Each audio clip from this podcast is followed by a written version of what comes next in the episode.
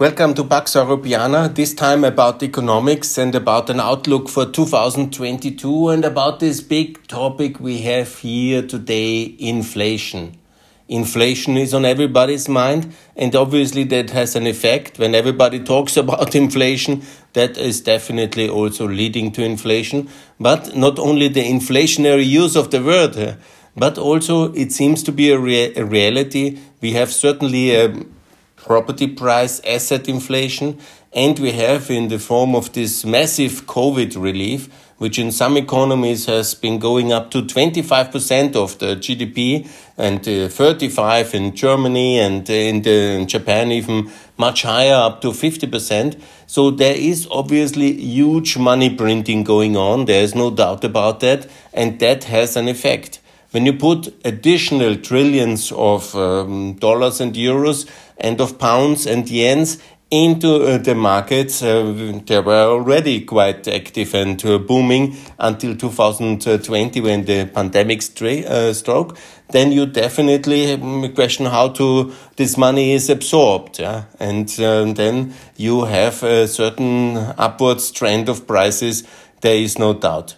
I will discuss what to do about it, how is the debate, is it temporary or not, and how this really very um, much affects what I'm talking here in this podcast, not about just the global things, but also Eastern Europe, also peace in Europe, and how to make sure that despite the necessary further uh, debt uh, which we have added uh, during the uh, corona crisis, and I support it. It was necessary uh, to do it. I also support uh, President Biden and his recent um, trillion dollar packages. It was necessary to add this infrastructure package because American infrastructure is crumbling in comparison to European one and this is also a question of national competitiveness and of uh, the mm, strong economic output of America. So that was all necessary. But obviously, I made the case already that it's now necessary to introduce uh, European style VAT.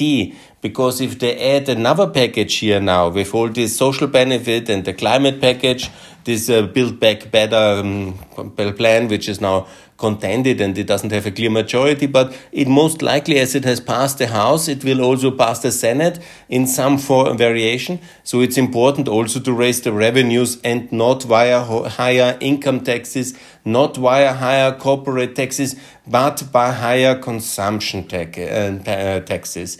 And VAT is just and fair.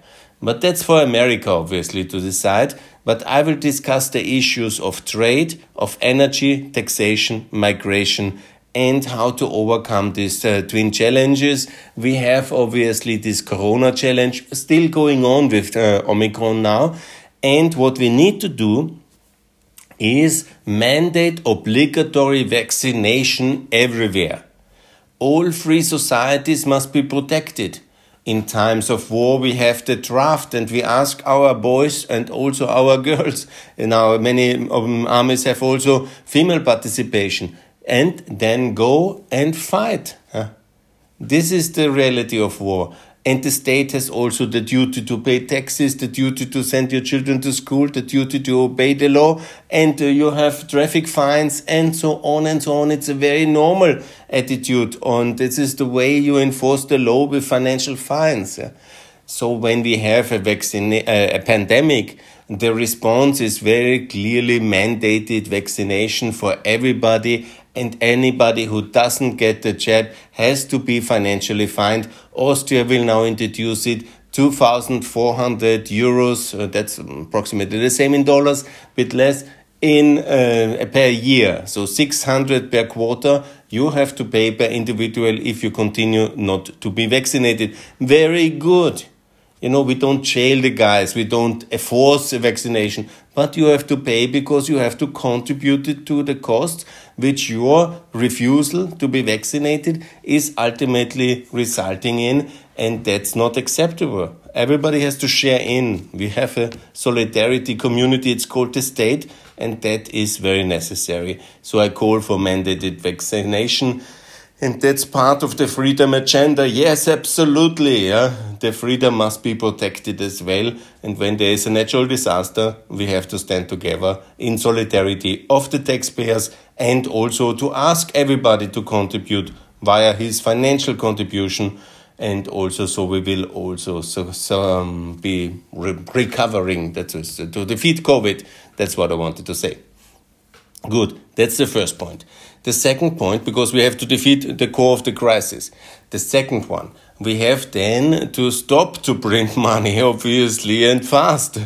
we have to be very careful, though, because many argue that we should then raise interest rates, uh, interest rates very fast. That's very dangerous because we have done exactly that in 2006, 7, 8, and it has led to this major crisis and what we have now the danger for that we will add another we will have another big financial crisis like we had it in 2008 or we had it in some extent in 2000 or we had it already in 97, 97 yes exactly. So there no, 87 87 so there is many of them. I made the count in financial crises. We had about 20 big ones since 1907 or so it's really kind of um, when you especially count also the the wars and all these terrible disasters we had in the last 110 years since the most important financial crisis in modern times the 1907 crisis, which was immediately leading to World War One. So I'm talking about very serious things because a great financial crisis, also the 2008 one, you know, they have always also very consequent, very big and dangerous and toxic consequences in the political order, in the political stability. So it's better to avoid it. so raising interest rates very heavily would be a very wrong decision. But we have other tools, and we have other tools which I will describe now. First of all, open more trade, improve the global trade system. If you have now these technical bottlenecks and the adjustment bottlenecks of COVID, yeah, okay, that's temporary. But we have a lot of missing free trade agreements. I counted 10 from the European Union alone. The EU has not a free trade agreement with our most important partner, the United States of America, our protector and friend and reconstructor and defender and our great ally. We have no free trade agreement while we have one with communist Vietnam. I mean, that's really crazy. and all these left wing and right wing agitators which stopped it in the last 20 years, shame on them. and shame, first of all, on Mr. Macron. I hope he will not be re elected because we don't have one with South America. Mercosur, many. We have one with most of uh, the other countries, but we have not with uh, Mercosur, with Brazil, Argentina, and Paraguay. Uruguay, this uh, the market of the south, that's Mercosur, and the EU, we have concluded it. it's ready for ratification, but Macron and some of these acolytes and crazy people, and I'm so happy Sebastian Kurz is out, but I'm not sure if his successors will do a similar protectionist policy. But populism is killing world trade we are repeating the mistake of the 1930s with these protectionist tendencies in the moment of a crisis. And the EU had this agreement ready, just ratified, and it would be very beneficial. And the logic how to fight inflation is very logical. We do it the last 30 years. You produce more goods and you have more openness of goods. you have more competition globally. You allow people freely uh, to trade, and it is obviously competitive and it is reducing the price uh, upwards uh, level. That's very important. You need, when you have added, you have to see it like a big box. Yeah, you add a lot of money from the top via these COVID relief packages, and you add nothing on the basis. you, you don't add people, you don't add land, you don't add, add goods, and it's of course then increasing the prices of land, people, meaning wages, and of goods. And you need to add more supplies uh, into this box that is the global economies, especially the pressure box of the United States and the European Union economies. So that is very important and we need to do that. we need to conclude the following free trade agreements. The EU-US, the Mercosur agreement, the agreement with Chile is also missing, the updated one, but that's not so important. More important is the agreement free trade with India, with Pakistan, with Indonesia, with Australia, with New Zealand, with the whole of ASEAN, actually a trade bloc in Southeast uh, Asian, with the African Union, with the Gulf Cooperation Council, with Uzbekistan. These are the most important. And please, why does the EU not have a free trade agreement with New Zealand, of all places, which is our friend, and we love Mrs. Ardern, and she is fantastic. And we don't have it because of Macron, because he wants to protect some sheep farmers or some cow farmers or somebody else. Yeah? I mean, it's really like this. Why we don't have it with Australia? I mean, Australia. It's our friend and partner. It's our ally in everything but the name. We have not cared too much, but we have not even a free trade agreement just because of the French. Now they want to boycott it because of the submarine deal or whatever. This is outrageous neglect. India was part of the Western trading system. Now we don't have a free trade agreement. Pakistan, we don't have a free trade agreement. Indonesia is ready, ready, ready, ready.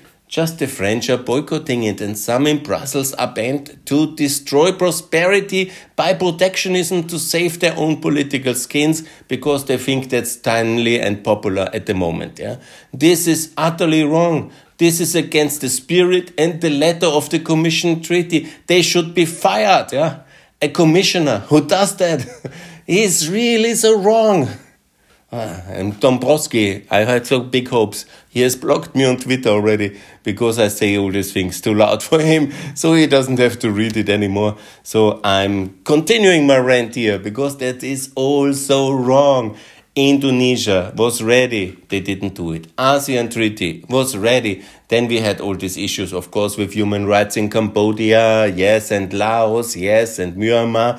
Good, that's all complicated. But to punish them in that way, that we punish ourselves and all people of ASEAN trade bloc, and then the Chinese pick up the pieces. It's utter strategic nonsense. And then we say, oh, the Indo Pacific strategy we have drafted in Brussels. Yes, very good. but in reality, we have blocked the Indonesian treaty, which was ready. The ASEAN treaty, it was ready. And this is big shame. And shame, Macron. I hope he will be defeated. And I hope him, I wish him all the worst. For 2022, Pécresse Valérie. I'm 100% with her. That's about France, but it's also Lange and all these protectionists from Germany and all the Austrian protectionists and the Irish and the Slovakians and all of them who are destroying our prosperity. And that's very sad. Yeah. Yes, that's about the free trade agreements. By the way, we had one ready with the Gulf Cooperation Council as well, ready for signature, but was not to be because we always then mix everything else up uh, with it and we hurt our own prosperity while we somehow claim to be for human rights when in the reality, when it's about Russia, we say nothing because we are afraid. But in Myanmar, we are big. In Myanmar, most of Europeans hardly know where that is, and I care very much for it. Yeah, but that we care so much for the Myanmarians and we don't care for the Russians. It's our confused foreign policy which is hurting our prosperity so hard, and I could cry. This is very important. You know, when we stabilize the world economy with more free trade agreements, we can also fight inflation. We can absorb the big shocks of COVID much better with this one because uh, more free trade is helping also the poor people. We are always the first to say, oh, we didn't give them some COVID shots. Yeah. Yes, but we shoot them into the leg by not ratifying the Mercosur agreement and that is, doesn't care. Yeah. Because it's Jair Bolsonaro yeah, he's a disaster. Yeah. but that's why we cannot sell our industrial products over there. Because in reality, it's the farming lobby which is the big problem here. And that's very outrageous. And then they say, oh, yeah, the prices, oh, the inflation. In reality, it's the protectionism which destroys prosperity. And that's very clear. The same phenomenon is also true with our protectionism in the labor supply markets. Yeah? And here comes the specific European opportunity that we could create easily a pan-European labor market, including Ukraine and including the Balkans, and allowing free movement for all Europeans in the labor market if they have a job contract. I'm not going so far to say like in the EU, like EU citizens for the Balkans or for Ukraine, Moldova, Georgia, but for our allies, if they have a real working position with a labor contract, somebody is ready to pay them for the labor, then they should get also resident and work permits automatically, fast, and not annoying them. The Germans have gone a good way. They are really very good. We need the labor very much because we have now massive labor supply deficits. We have shortages of skilled workers in Germany, in Austria, in America, in uh, Britain most famously in all the advanced economies because of this turbulence of COVID, because of the demographic situation, because of booming economies always need more labor, and because uh, that's basically economics. When you put in all these trillions, you need also somebody to do something for these trillions. Otherwise, the existing pool of workers will then uh, get higher wages. That sounds very nice uh, theoretically for the moment, but it's automatically eaten up by inflation and it might end up also in very unfortunate political consequences, as I will describe now. Because in the past, we had already a lot of these problems in America, because the Americans have been very protectionist starting from 1907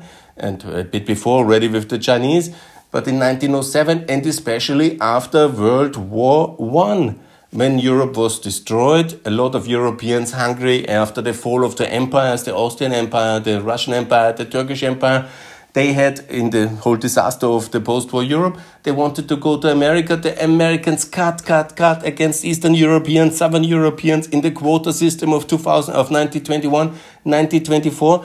And the result was, it was very dramatic because then, uh, of course, the wage bubble builds because there is a lack of supply of labor. Then it builds up the wage spiral, and then it um, translated in an asset and stock market speculation. There was other reasons as well because there was less regulation on that one, but it ended up in a big bust, and this was leading to the big disaster of the 1930s and 40s, directly to war.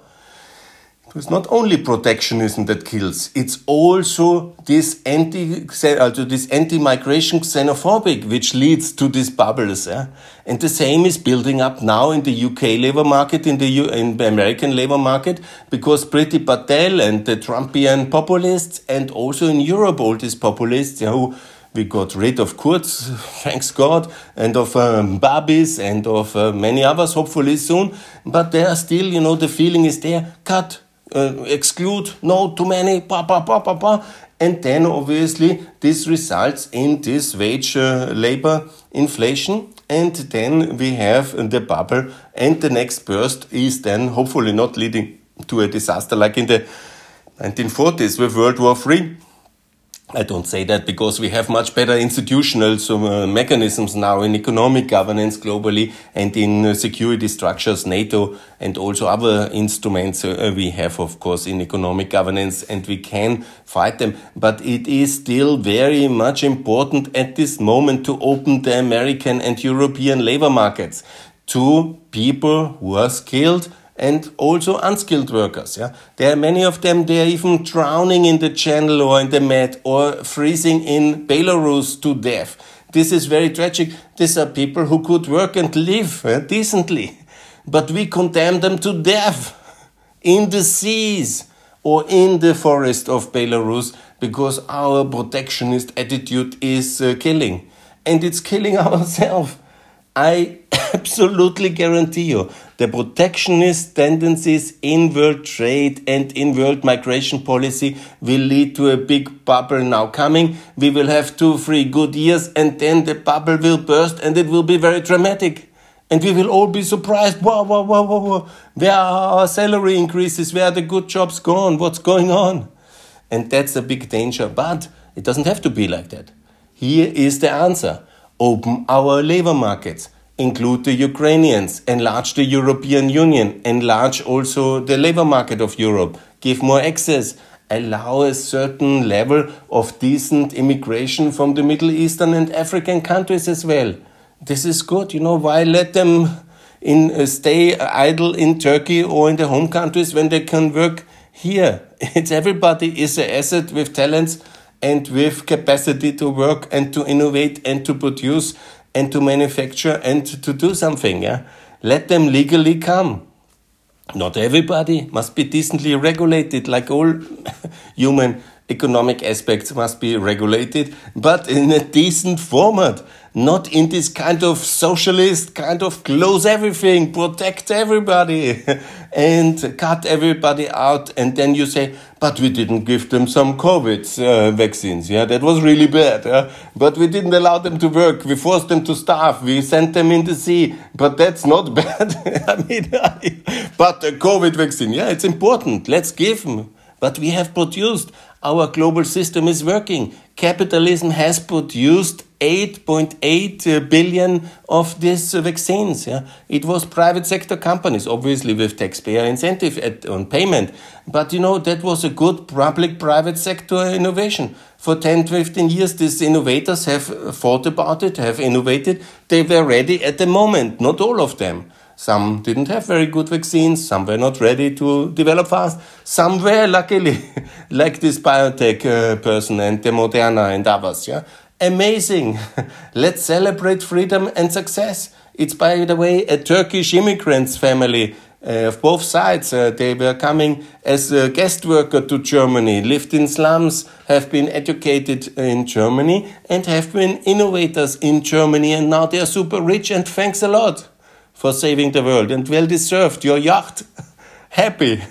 Anyhow, these people will probably invest in further innovation because they're intrinsically driven by what they do and they are really good people and that's really fantastic and that's a success of migrant entrepreneurship i say since 20 years yeah they almost kicked me out of Brussels when I made this migrant entrepreneurship uh, brochure. I remember very well as the future of SME entrepreneurship, one of the segments. Yeah.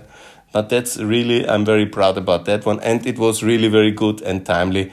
And the EU Commission has always done yes to migrant and entrepreneurship. And it's really true because the good jobs in the public administrations are normally for the natives in a way.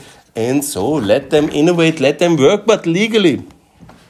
And let's reduce inflation by having more people in the European Union, UK, Canada, and the US, and that's very good. Let me discuss also about energy because it's also a big um, driver of inflation at the moment, and it's very politically because this is really on purpose by Putin to think he can have us at the balls, yeah? Bring about 200. Uh, million cubic meters of less gas into Europe right now. That was what I read on Twitter just this moment. So he has basically 45% reduced the supply. And then obviously the gas price is exploding. It's now, I think, five times higher gradually than normally. And normally I talk about the last 50 years. and then they say, oh, the market, yeah. No, obviously he wants to have us at the polls and he wants to show he is the master of Europe and we have to obey and uh, sacrifice Russia, also Ukraine to him and his whims and we won't. I made a podcast about that one, but don't worry. And if the Americans think they can sell out Ukraine to Russia on a table in Geneva, that's not gonna happen because the Ukrainians won't go for it.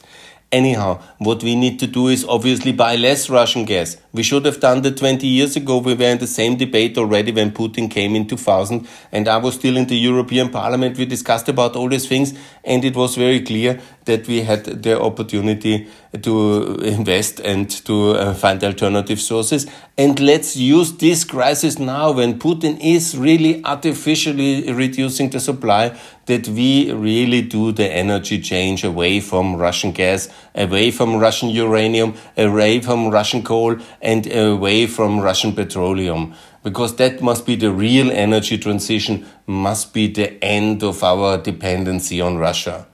You know, we can burn Kosovo coal. We, I have said that many times. We have enough coal in Europe. Eh? It's not coal the enemy. we have to burn it on a good technology clean standard yes but it's not coal the enemy. It's not nuclear energy the enemy. It's russian nuclear energy the enemy. It's russian coal the energy the enemy you know we have to make sure that we are free in europe strategically independent from the russian threat. This is the most important yeah? And so we need to make sure that we have other suppliers. So why not to have a free trade agreement with Australia, which has a lot of coal and has a lot of uranium? Why not to have a free trade agreement with the Gulf Cooperation Council, which have a lot of petroleum, by the way? Why not have a DCFTA with Azerbaijan or Uzbekistan? They have a lot of gas and petroleum. Very good. let's have the supply routes. Let's go and get going. And let's make really diversification away from Russia. And if they want to sell us only this, whatever, 350 uh, cubic, uh, million cubic meters per day, yes, let's freeze it at that. Let's make it 250. we don't want your dirty stuff. And then let's invest in technology infrastructure and other supply routes and open up our markets for Saudi Arabia, Australia, Azerbaijan, and Algeria and Libya and who else can bring us the stuff. And let's make real energy transition. But let us not uh, make an energy transition which is subsidizing Russia, which is destroying Siberia beyond any kind of reasonable European regulation access. Because when we have a free trade agreement, we put also this kind of regulatory standards in the environment in. With Russia, obviously they sell us very cheap, dirty stuff which is produced under the most terrible conditions, which anyhow European taxpayers will have to clean up one day. When Russia will be a democracy, they will ask us for help and we have to clean up all the mess which is supposedly so cheap today. in reality, it's hurting us because they sell, they buy the weapons with all the energy, 300 billion. They buy basically the arms, uh, which then threaten Ukraine. And we have to sell uh, American and German arms to Ukraine in order to allow them to defend we, against the weapons we have funded. So that's totally bizarre. and that's really wrong. And I cannot help myself but just wonder where we, what we are doing. Yes. So energy, you know, it's expensive at the moment. Let's find other supply routes. Let's really do the FTAs, which I have described. Let's diversify. Let's change the energy and let's maybe burn a bit longer European coal or Kosovo coal or Polish coal because we are not the master students of the world while we are attacked from Russia. I mean, and then we have unfortunately no coal. Who can bring it? Russia. I mean, if this Green Deal is just a subvention, a kind of subsidy for aggressive Russia, then it has to be fought. It is wrong. It is absolutely harming ourselves. And if that's the case, we have to be very carefully evaluating where we can put the kind of mechanisms in place that we, of course, reduce the environmental pollution in Europe, but not at the extent that we subsidize Putin and we destroy the Siberian environment. So that would be ultimately a very bad policy and it has to be fought. And it is also important to change them. Coming back to inflation, because that's um, some driver in the energy market, I don't see there will be probably higher energy prices because also our energy policy is resulting it so there will be less of an effect. So how can we make business easier in europe? Obviously with lower taxation. And if we have now the plan for 15% as global minimum let's make it 15% global maximum taxation. Okay let's have a unified tax rate for corporations globally it's a bit unconventionally. I'm very much for competition in taxation, but if there is a big movement now for 15, 15, 15, all companies should pay 15, all companies should pay this, um, all countries should have corporation tax at 15. Okay, but let's have 15 maximum. America still has 21, uh, Germany 30 let's really reduce the cost of doing business in the Western economies and jurisdictions significantly by reducing the tax rates. And of course, increase the consumption and the energy taxes, because energy is something we want to consume less. And obviously, then we have to tax it higher. But we want companies to succeed. We want employment in Europe, or don't you want it? Eh? Do you want to make everything so expensive that it makes no sense anymore to produce, manufacture, live in Europe and in the in America? I don't think so. And by the way, the Americans certainly don't think so because they have the 2017 tax cuts of 2000 of 21. They have uh, reinstated. It's basically continuing under Biden as well. So there will be no tax increases in America. Maybe for the super rich, but that's about people beyond half a, um, a million euro or dollar yearly income. Who has that in Europe? Very few. in fact, I don't know anybody. That's a super salary. But okay, when they have so many rich people, they have uh, they want to tax them. Fine, what I care. But the situation is for us in Europe to even increase the taxes on the people who earn only 50, 60,000 euros a year, not a month, a year, then it's absolutely ridiculous. And you know, we have to be serious here. We need to reduce the taxes. If we increase the, the um, the energy taxation via CO2 price, which everybody does now, and I agree, and also to make sure that, uh, and also the prices are increasing, uh, then we have to relieve the companies of, and the companies are basically the employers, uh, everybody. We have to reduce the corporation tax to 15%. And this is in Germany a big step. This is in the UK a big step. They were actually trying to increase it. Yeah, that's really wrong. But we have to cut further the corporate tax and 15 is then the target. Not immediately, maybe, but I think it would be a major step to see a massive tax cuts from the Western Europeans in that direction, maybe first to 20 and then to 15, and to come directly to 15, and also gradually then of the emerging economies, maybe from 10 also to go to 15. That's an option if the West is really also lowering it. So, this is the way to fight inflation Cutting taxes, very important.